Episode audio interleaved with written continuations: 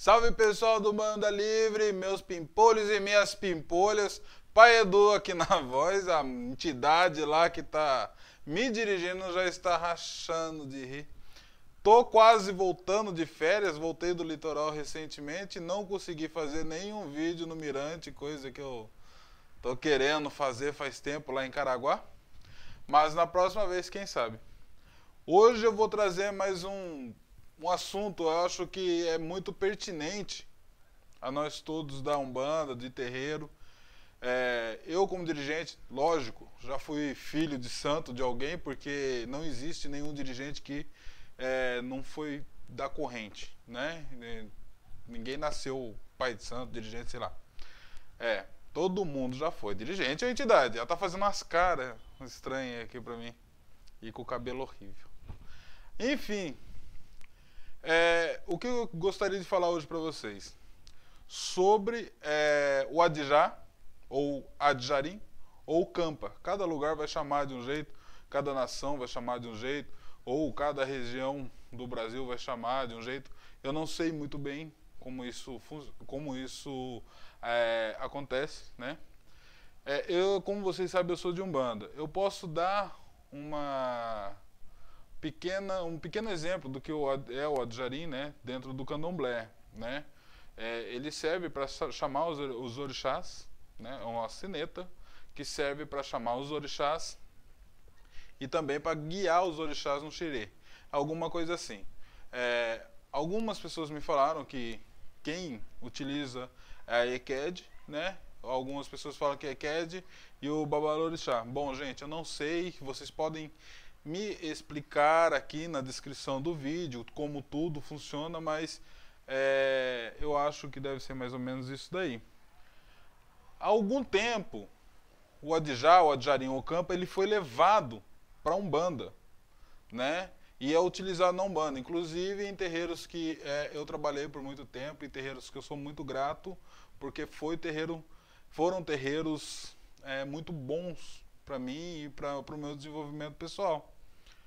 É, mas dizer o Adjá, o Adjarim ou Campa faz parte da Umbanda, é do fundamento, não é. Adjá não é fundamento de Umbanda. Até onde eu sei, mais ou menos, né, dentro do candomblé, esse Adjá ele é consagrado ao orixá, esse Adjá ele come, é feito, né, é um ritual para oferendar esse, esse Adjá. E tem toda uma questão em torno desse Adjá. E ele é, é bom, ele é utilizado para chamar orixá. Essa mesma ideia, na concepção dessa ideia, foi levado para dentro da Umbanda. E foi muita gente, é, muitos dirigentes de Umbanda, pai de santo, mãe de santo, é, algumas é, cambones, né? É, começaram a utilizar ele para chamar a entidade nas pessoas. O que, que eu acho disso? Bom, eu, às vezes eu falo para vocês que não é fundamento de Umbanda. Porém, não quer dizer que não possa ser usado na Umbanda. Como todo mundo fala, ah, mas não é fundamento de Umbanda, mas está na Umbanda, que não sei o que, tem que tirar, gente. É a primeira coisa que vem na cabeça de, quando fala isso, tirou o atabaque. Né? E ninguém quer tirar o atabaque. Eu acho que 99,9% das casas hoje em dia utilizam o atabaque. Né? Ou 95%, sei lá.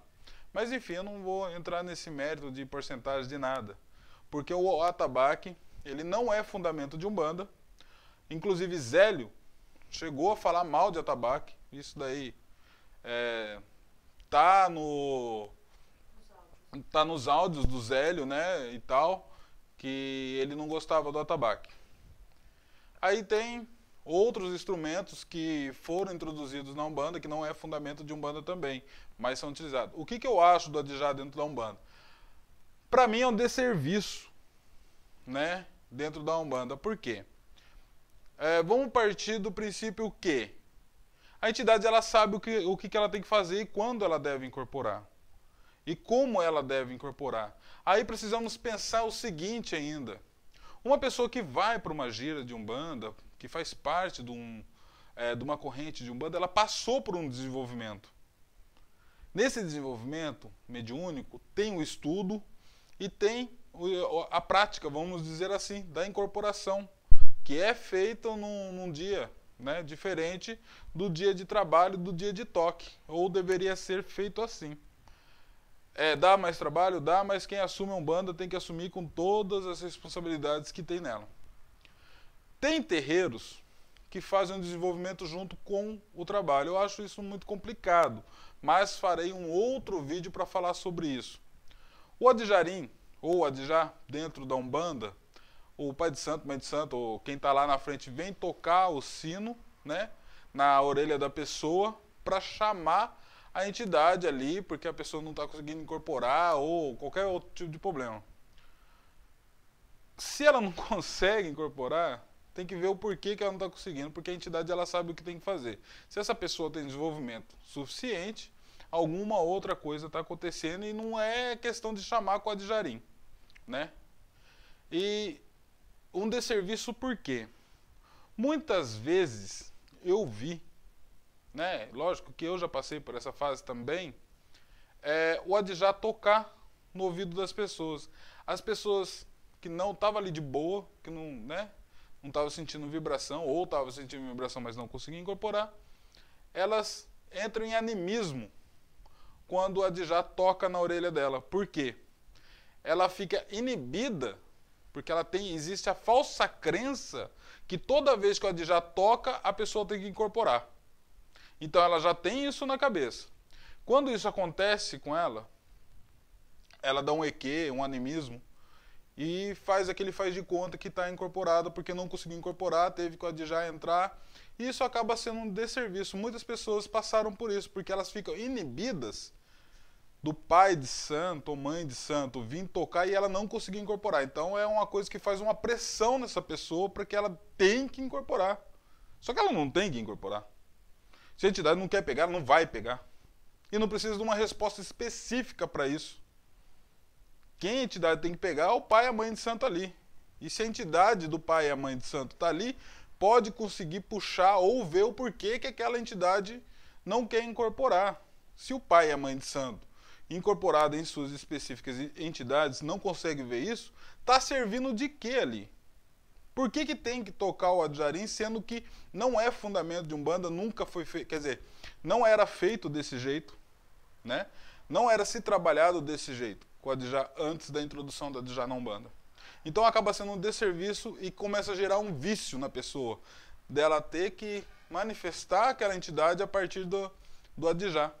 A pessoa fica encaiada de, a, a, acanhada de falar que não consegue ou que não está não tá rolando, incorpora ali qualquer coisa no animismo e assim vai.